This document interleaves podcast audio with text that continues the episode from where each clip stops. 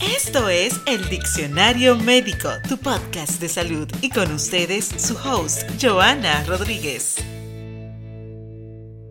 Hola, bienvenido al segundo episodio de la tercera temporada del Diccionario Médico. Un placer estar nuevamente con ustedes. Hoy traemos un tema de estos seres que desde su surgimiento, desde hace más de 15 mil años, cuando fueron domesticados, han sido parte esencial de la vida del ser humano. Son llamados nuestros mejores amigos, nuestras mascotas, nuestros almas gemelas, nuestros hijos. Por eso hoy vamos a dedicarle un programa especial a la terapia asistida con animales, en especial en pacientes hemato-oncológico. Y para eso tenemos tres invitadas especiales. Vamos a presentar nuestra primera invitada. Ella es médico interno cirujano, zootécnica de perro y gato. Le damos la bienvenida a la doctora Angie Taveras Rodríguez. Gracias.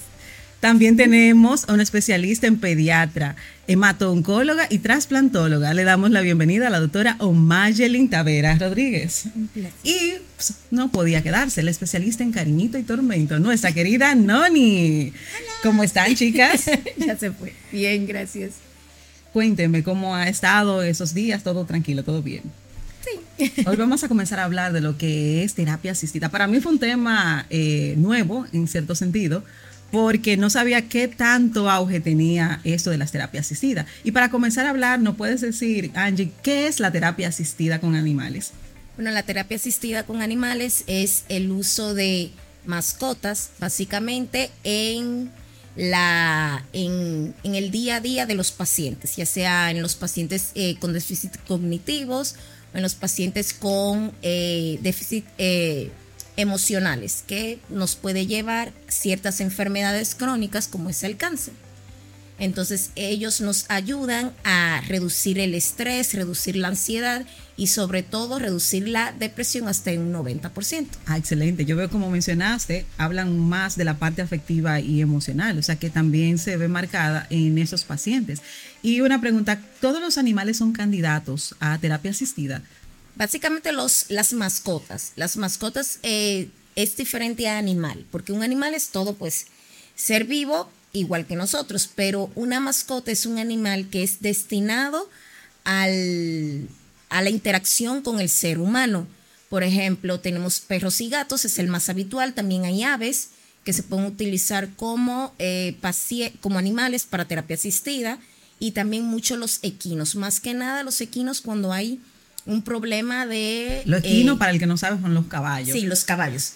Eh, cuando los caballos de equitación, cuando hay algún problema de, de, motricidad, se utilizan para estimular el sistema nervioso central. Ay, excelente. Y desde la parte médica, Omayeli, más o menos, ¿cuáles eh, entidades en pediatría han sido manejadas con esas terapias que han sido favorecidos ciertos niños que pudieran mencionarse? Bueno, en pediatría es un tema muy controvertido de llevar animales al área hospitalaria. Sin embargo, hay varios estudios que han ido haciendo desde 1859 aproximadamente. Eh, iniciaron la introducción de los animales como terapia emocional. Eh, y básicamente es para disminuir el estrés, la ansiedad, la depresión por el encierro en el ámbito hospitalario, principalmente los pacientes que requieren largas estancias, como son los pacientes oncohematológicos.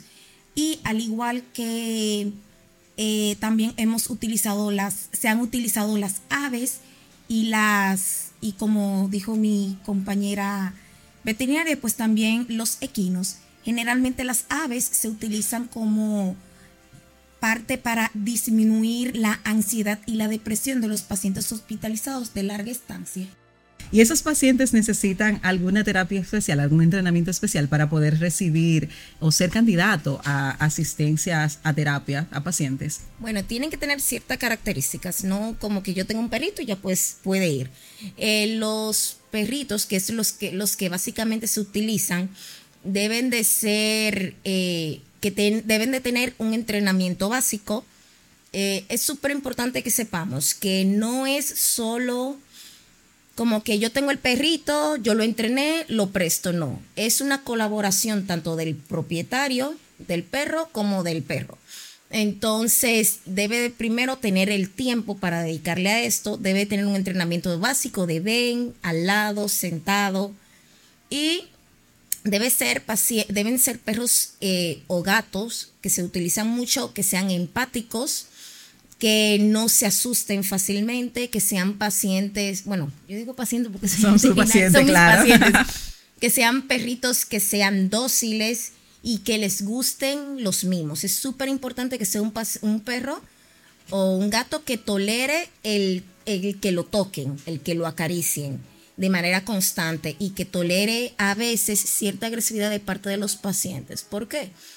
Porque cuando hablo agresividad no es que lo golpeen, sino que lo toqueten de manera brusca. Sí, porque muchas veces los pacientes que tienen déficit cognitivo aunado a un cáncer, por ejemplo, eh, tanto el estrés, la ansiedad los hace ser un poco más eh, bruscos a la manera niños, de, o sea, también tenemos que los infantes quieren tanto que mal quieren, o sea, que esa parte de, de, más de la población pediátrica que Exacto, lo quieren abrazar, lo quieren besar porque es su parte favorita de la semana, digamos. Sí. Entonces deben ser eh, perros muy empáticos, perros que sean tranquilos, dóciles y sobre todo un entrenamiento básico conjunto con el eh, eh, con el entrenador que sería en este caso su propietario.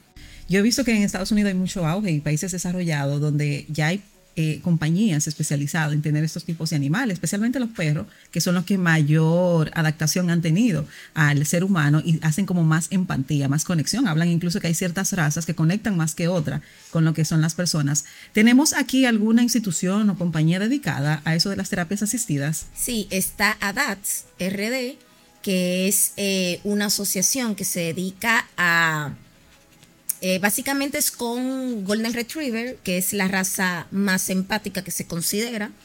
Eh, y ellos entrenan los perritos, pero junto con sus propietarios para eh, que ellos vayan a instituciones donde hay estrés, vayan a hospitales cabe recalcar que no todos los hospitales permiten la entrada de los perros. Eso es una debilidad. Exacto. Entonces, eh, como no todos lo permiten, básicamente, pues eh, van a instituciones. Eh, por ejemplo, el último pod, pods que, que ellos hicieron fue que ellos fueron a una como un call center para reducir el estrés entre los colaboradores. Ah, Entonces, pues sirven para todo. Muy bien, muy bien. Es importante eso saber eh, que hay instituciones que no permiten, quizás por desconocimiento o porque tienen cierto miedo. ¿Cuáles son los miedos, Mayelin, que mayormente las instituciones tú entiendes que se ven sometidos al permitir eh, entrada de animales que ya están instruidos, están ya adaptados a dar esas terapias? Dentro de las restricciones que ponen las instituciones hospitalarias generalmente son eh, la higiene y el probable el probable riesgo de infección de los pacientes. Sin embargo, estos eh, perros, que son generalmente lo que se utilizan para terapia asistida, pues eh, reciben un, un aseado previo al ingreso al, al, hospital, así como también reciben eh, baños previos y posteriores a, la, a su trabajo, porque pues es su trabajo de terapia asistida. Eh, sin embargo, la mayoría de las instituciones no conocen esta parte y sí ponen muchas restricciones en el aspecto del ingreso de, pacientes, de, perros para terapia asistida. Eh, por lo menos en las instituciones en donde he ido, en México y en Estados Unidos, sí se permite la terapia asistida por animales e inclusive ellos ingresan a la unidad de terapia intensiva. Oh, excelente. Eh, como, para, como manejo de reducir el estrés. Eh, al igual que los dueños de mascotas, pues estos son visitados por sus compañeros y se ha visto que ha presentado una mejoría sustancial respecto a la condición médica del paciente.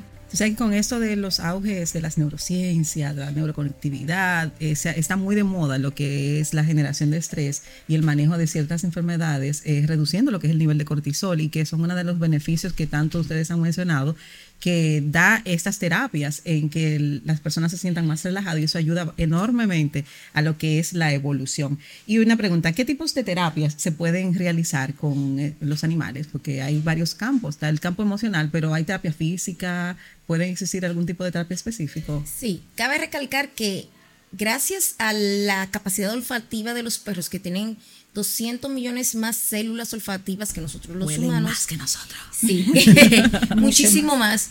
Eh, ellos pueden detectar, incluso pueden detectar ciertos tipos de cáncer, como cáncer de riñón, Ah, cáncer de excelente. próstata mediante la orina. Pero también a estos pacientes pueden asistir, eh, bueno, perros, que son mis pacientes. Estos perros pueden incluso detectar el, la diabetes, porque cuando está bajando ciertos niveles de glucosa, ellos detectan, eh, los, nosotros los humanos producimos cierto olor particular. Pueden detectar también los eh, episodios convulsivos antes de que sucedan. Pueden detectar el síndrome de taquicardia eh, aguda, se da mucho en humanos. Incluso estos pacientes están entrenados para calmar a su propietario, avisarle antes de que suceda el evento y buscarle la medicación de hecho para que ellos que lo tienen a su alcance para que se mediquen sus eh, propietarios.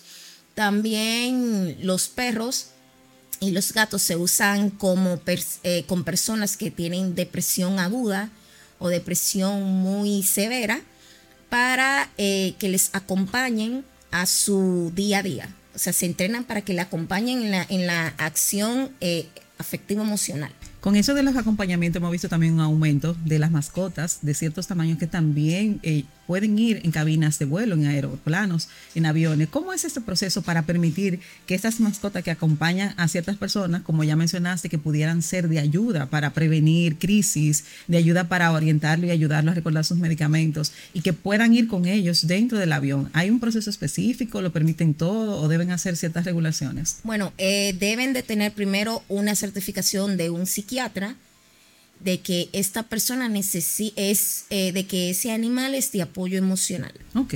O por ejemplo, cuando ya son eh, personas ciegas, pues o sordomudas, pues ya no hay tanta restricción. Pero cuando es por apoyo psicoemocional, pues sí son más estrictos porque lamentablemente muchas personas, como no quieren que sus mascotas vayan en cabin, en, en equipaje, pues mienten y buscan papeles falsos para que vayan con ellos en cabina. Entonces ya en la parte afectivo-emocional es más complicado demostrar eh, que puedes tener ese, de que tienes esa patología y que necesitas tu perro al lado tuyo. Entonces, pues es un poquito complicado. Ahora mismo hay muchas restricciones, pero pues eh, con ciertos papeleos, pues sí te lo permite. Simplemente se acercan a la aerolínea que van a viajar, le piden los requisitos y ya luego de que eh, cumplen con los requisitos, pues agendan su viaje y pueden... Y me imagino también la raza del animal, porque yo sé que hay ciertos animales que son prohibidos, eh, algunos raza de perro en algunos países, que también es importante investigar si tu perro es permitido. Bueno, sí. Por ejemplo, en ciertos estados eh, de Estados Unidos, el pitbull es prohibido. En Canadá. porque se considera un perro agresivo. Sin embargo, realmente los pitbull ahora mismo se están introduciendo mucho a la parte afectivo-emocional porque son animales que en realidad fueron creados para cuidar a la realeza. Incluso se llaman el perro niñera, son muy muy buenos con los niños. Sin embargo, por su contextura física, pues muchas veces le tienen miedo. Por eso es que siempre, casi siempre se van a ver que se eligen perritos que sean como peludos, que tengan cara así como muy bonita, porque atraen más, sí, porque atraen más eh, físicamente la confianza. Pero, por ejemplo, los braquicéfalos son pacientes que no permiten mucho que las aerolíneas, eh, que viajen por una condición médica que ellos tienen. Entonces, pues hay que averiguar bien eh, el paciente que tiene, el perro que tienes y si puede o no viajar contigo. Y a nivel de la salud humana, eh, ¿qué beneficios se ha demostrado en las instituciones, por ejemplo, tanto fuera del país? eh, Dentro, eh, en el país no tenemos tanta experiencia porque solamente lo permiten en ciertas instituciones, pero fuera del país, ¿qué beneficios se ha demostrado o qué estudios han demostrado beneficios que ya mencionaste al inicio con toda la salud? Bueno, en mi experiencia que he visto, pues en pacientes oncológicos lo hemos utilizado para los procesos de quimioterapias ambulatorias que son muy estresantes para los niños eh, y el perro lo puede acompañar desde 4 a 6 horas durante todo el proceso de la quimioterapia ambulatoria. Eh, también lo pasamos para la colocación de ciertos, bueno, para la realización de ciertos procedimientos, como es para la aplicación de la terapia intratecal, previo a dormirlos a los eh, pacientes. Y pues también se han utilizado eh, durante las canalizaciones. Eh, la tortuosa. la tortuosa canalizaciones. Y los niños realmente colaboran mucho mejor que cuando no está el perro. Pero esto sería una visita continua eh, lamentablemente no hay tantos perros entrenados ni capacitados que cumplan los requisitos necesarios para hacer de terapia asistida, por lo que las terapias generalmente se hacen una vez por semana, por lo menos en la institución en la que estuve en México. Sin embargo, en Estados Unidos tienen un perro por día. Ah, excelente. Y pues ahí sí está súper bonito porque los pacientes crean un lazo emocional con ese animal y e inclusive se emocionan de ir al hospital porque lo van a ver. Y siempre es el mismo animal, supongo, como hay una conexión y un lazo emocional. Generalmente eh, es el mismo animal que va por día, sin embargo, pues debido a la escasez de perros de terapia, pues pueden ir rotándose, pero como los niños los van conociendo a todos, pues crean mucha empatía con todos los perros. Eh, también se han introducido los perros que son rescatados, los perros que tienen amputaciones y de esta manera los niños que también han recibido amputaciones eh, sienten empatía eh, y ven que ellos no están limitados a hacer ciertas actividades ni a exhibirse en público como en algunas ocasiones ocurre. Y pues esto les apoya mucho en la parte emocional. Realmente en los pacientes oncohematológicos el apoyo es más psicoemocional que de terapia, que de motricidad. Sin embargo, hay algunos pacientes que tienen ciertas limitaciones de la marcha que se pueden promover la terapia física a través de la asistencia de los perros, como ellos paseándolos, eh, que ellos le pongan los premios, que les tiren las pelotas y así podemos ayudar a, la terapia física. A la terapia física. También yo, la equinoterapia he visto que la utilizan mucho en esos pacientes que tienen problemas del neurodesarrollo que ayuda bastante. Igual delfines también he visto que ayudan con las terapias neurosensorial. Esto es todo un campo amplio y apenas estamos en pañales, comenzando con lo que esta terapia que esperamos que sí siga creciendo y que nuestros compañeros y amigos, tantos perritos que tenemos a disposición, los rescatados como mencionan, puedan ser parte esencial de lo que es el desarrollo y nos ayuden, porque ahora estamos en el mundo de las emociones, de, de controlar las emociones, todo el estrés que vivimos, tanto a nivel de tecnología, de, medio ambiente, de enfermedades, influye. Y si podemos lograr disminuir este estrés y que mejore nuestra calidad de vida, es un plus para lo que es la salud. Ya para concluir y dejar un mensaje final, ¿cómo ven el futuro de esto de la terapia asistida, tanto a nivel internacional como a nivel nacional? ¿Qué entiende que va a ser el punto preciso? ¿Cómo va a ser esa evolución a nivel internacional, por ejemplo? Bueno, eh, por ejemplo, yo espero eh, hay algo que cabe recalcar. Eh, nosotros los humanos durante el camino de nuestra vida es que vamos aprendiendo a amar. Nosotros no nacemos con esa capacidad de amor infinito y absoluto. Nacemos con una necesidad de un ser humano al lado nuestro. Sin embargo, los perros nacen amando. Al nacer amando, pues ellos son muy abiertos a dar amor, a dar empatía, a dar todo ese afecto que está dentro de ellos. Entonces, pues yo sí espero que no solo integremos más a los perros, sino también a los tutores de estos perros que sean más empáticos y que se integren a esta actividad tan noble que es eh, apoyar a nuestros eh, pues pares, nuestros humanos que están enfermos. Entonces, yo sé que si el perro pudiera ir solo a la clínica y dar el amor, lo haría con todo gusto. Entonces, como humanos que somos tutores, eh, por favor, sería bueno integrarnos a esa linda labor de ayudar a los demás a pasar por un momento tan difícil. Y a nivel más nacional, ¿qué, espera que sea el proceso? Bueno, imagino que la doctora se refería a nivel nacional, que eso es lo que esperamos, que haya una mejor aceptación en el área hospitalaria para el ingreso de eh, perros para terapia asistida. Y que también a los dueños de perros que son dóciles y quieran apoyarnos, pues eh, se podrían poner en contacto con ciertas asociaciones, por ejemplo esta que mencionó la doctora Adax, eh, da un entrenamiento para estos perros, pero no porque tú tomes el taller de entrenamiento quiere decir que tú vas a ser, eh, que ese perro va a ser de terapia asistida, no, tiene que cumplir ciertos requisitos. Y sería muy bueno que las personas que quieran apoyar se pongan en contacto con esa fundación o tal vez podríamos programar una entrevista con ellos para que nos informen cómo sería el manejo de la integración. Sería interesante eh, ver esa parte de, la, de la captación. De, de ver a esta asociación. Y otra cosa que quiero recalcar ya, aunque sea al final, el paciente oncológico siempre hemos visto que dicen, ah, no, es que tiene las defensas bajas, que no lo podemos tener con perros.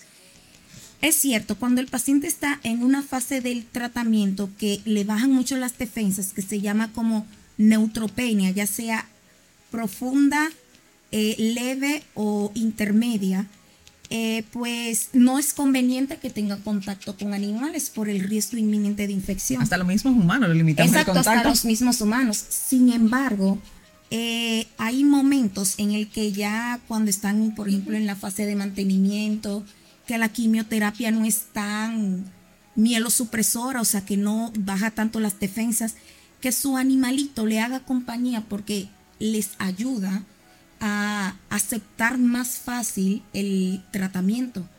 Eh, y de esta manera tendríamos mayor eficacia de la terapia farmacológica más la terapia emocional y pues tendríamos mejor Así es, el ser humano, la salud es integral, no es solamente la parte médica clínica, sino que debemos también tener una salud holística y la salud integral, mental, emocional ayuda bastante. Yo quiero agradecerle su presencia con este episodio. Es un tema súper eh, interesante y que esperamos pueda ir ampliándose y pueda ir creciendo y que cada día más podamos tener más animalitos dándonos apoyos, no solo en las enfermedades hemato-oncológicas, sino en todas las personas con enfermedades crónicas, del neurodesarrollo y que nuestro país pueda tener una mejor aceptación de este tipo de medidas. Muchísimas gracias a las ustedes, a la Noni que se portó muy bien. Muchísimas gracias. por escuchar este episodio. Hasta la próxima. Has escuchado el Diccionario Médico, tu podcast de salud. Gracias por escuchar este episodio. Hasta la próxima.